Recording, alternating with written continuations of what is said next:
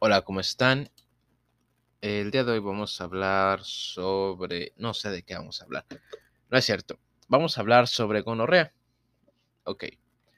Neisseria gonorrhoeae es un patógeno humano obligado. Es una enfermedad de transmisión sexual que causa una morbilidad consecuente en todo el mundo, tanto en países con abundancia de recursos como en pacientes de recursos limitados. Y su diagnóstico y tratamiento requieren costosos gastos anuales. Al igual que otras infecciones de transmisión sexual, la gonorrea afecta de manera desproporcionada a las poblaciones de adultos jóvenes. Introducción. Neisseria gonorrhoeae es un patógeno humano obligado. Es una enfermedad de transmisión sexual que causa una morbilidad consecuente en todo el mundo, tanto en países con abundancia de recursos como en países con recursos limitados.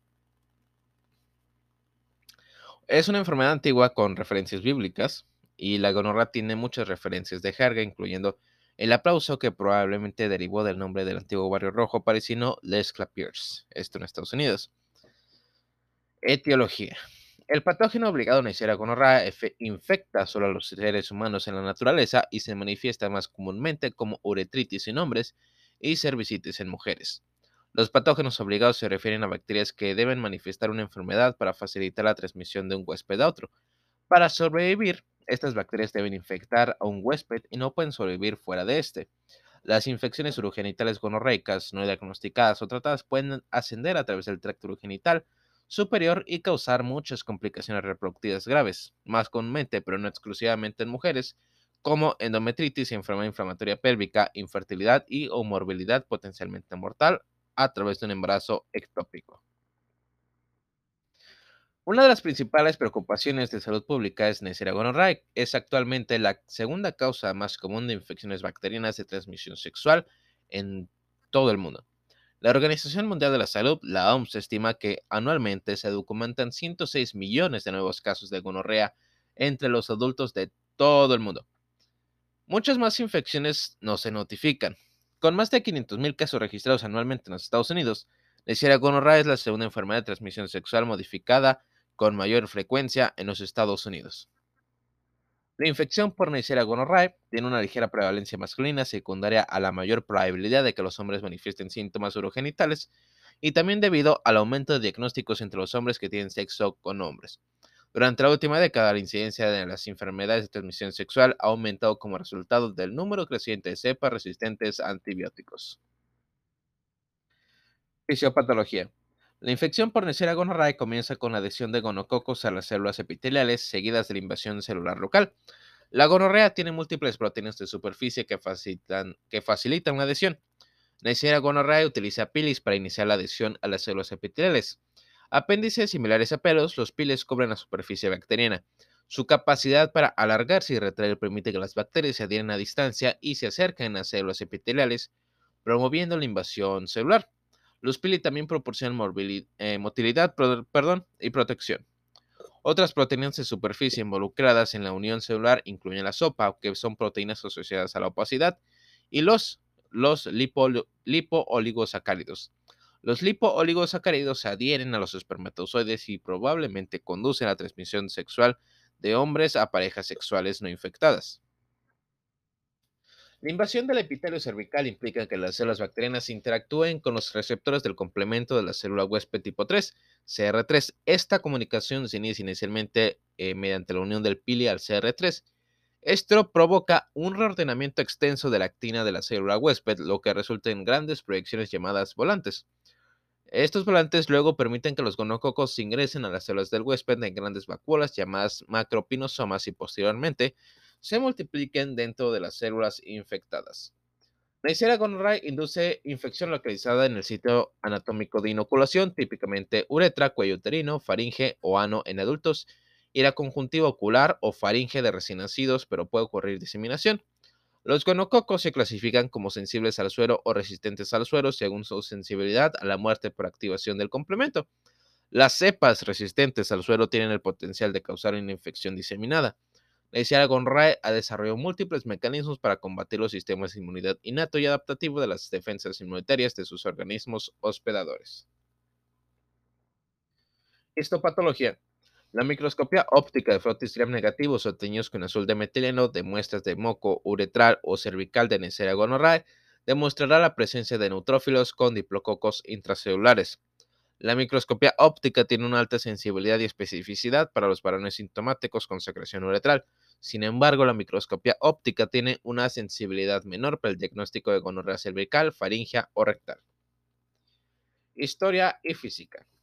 En las mujeres, Neisseria gonorrhoeae infecta con mayor frecuencia el cuello uterino y produce cervicitis. Cuando los pacientes con infecciones urogenitales gonocóxicas presentan síntomas, pueden quejarse de flujo vaginal, disuria o dolor pélvico. La infección gonorreica de las glándulas de Bartolina eh, adyacentes al introito vaginal se manifiesta como hinchazón de los tejidos blandos labiales, formación de abscesos y dolor.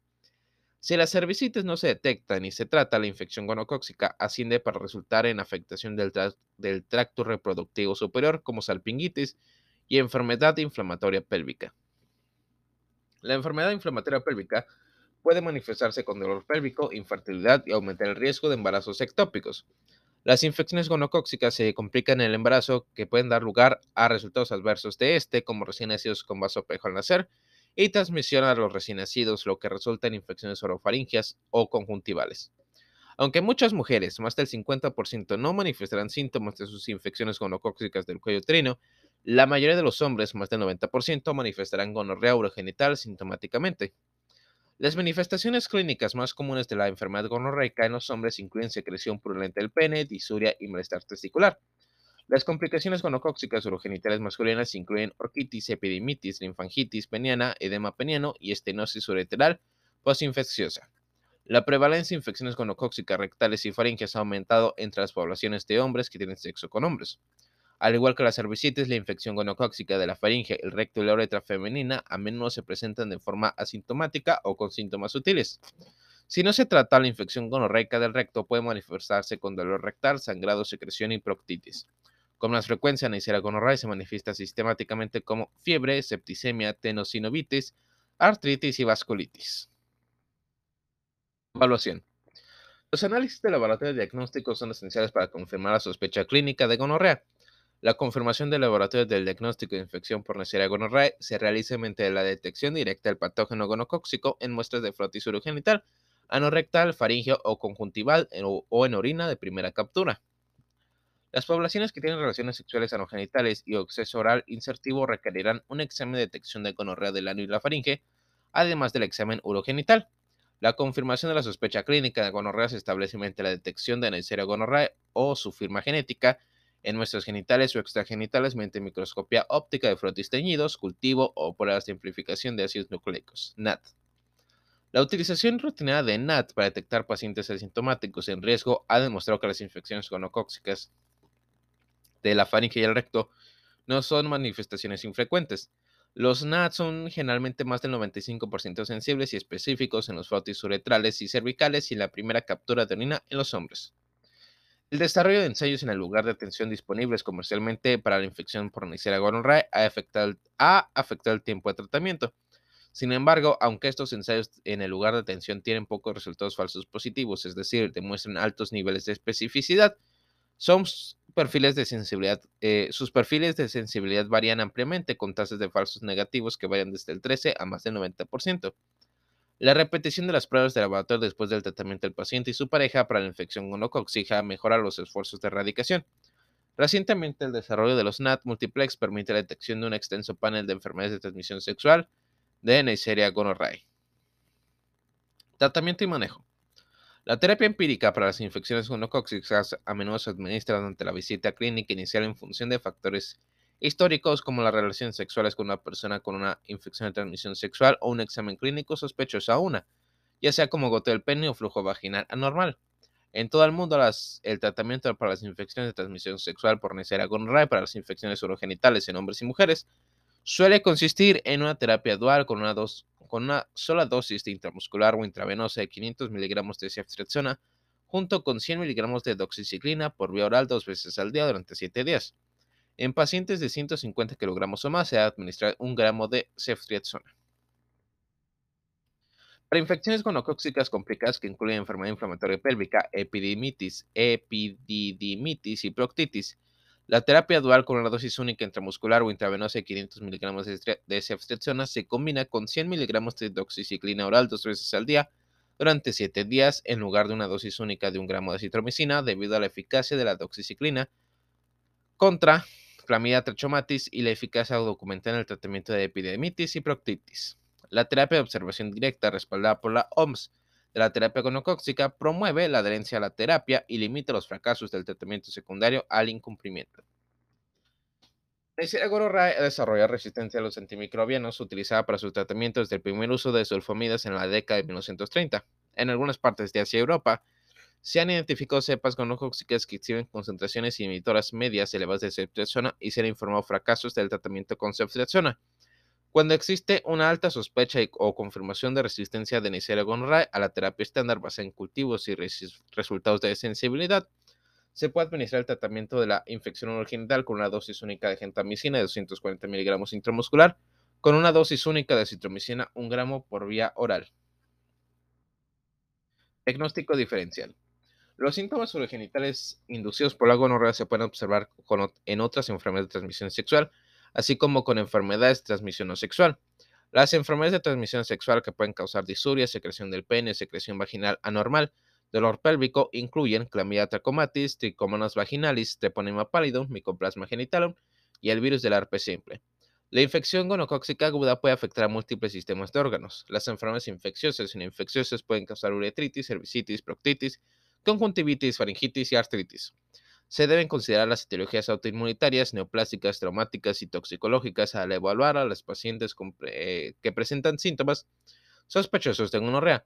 La infección gonocóxica en sí misma puede tener manifestaciones autoinmunes como artritis reactiva en asociación con uretritis y conjuntivitis. Pronóstico. La morbilidad por gonorrea aumenta en los últimos 20 años como consecuencia de la progresión de la resistencia a los antimicrobianos. Vamos a ver cómo vamos de tiempo. Oh, súper bien. Complicaciones. Complicaciones de la gonorrea se dan como resultado de morbilidad sustancial y consecuencias socioeconómicas. Si las infecciones por gonorrea no se detectan o no se tratan adecuadamente, puede inducir complicaciones graves con complicaciones de salud reproductiva en las mujeres, como enfermedad pélvica inflamatoria, dolor pélvico crónico, infertilidad, aborto en el primer trimestre y embarazo ectópico. Con poca frecuencia, la infección gonocóxica diseminada se manifestará como artritis séptica o endocarditis. La infección por gonorrea puede causar síndrome de Fitz-Hugh-Cortis, inflamación de la cápsula hepática con adherencia intraabdominal resultante en mujeres e infertilidad masculina. Las complicaciones específicas de los hombres incluyen epidemitis, prostatitis y proctitis.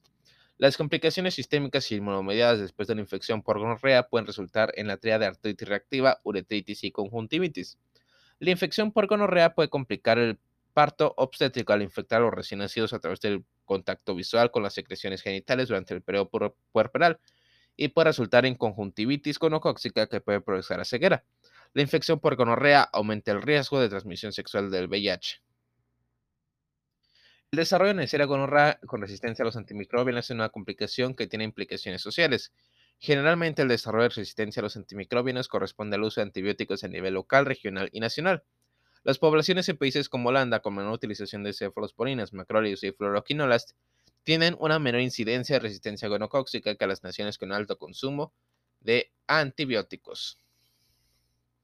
Mm, ok, creo que ya es todo, porque no me deja abrir las preguntas. Muchas gracias por escucharnos.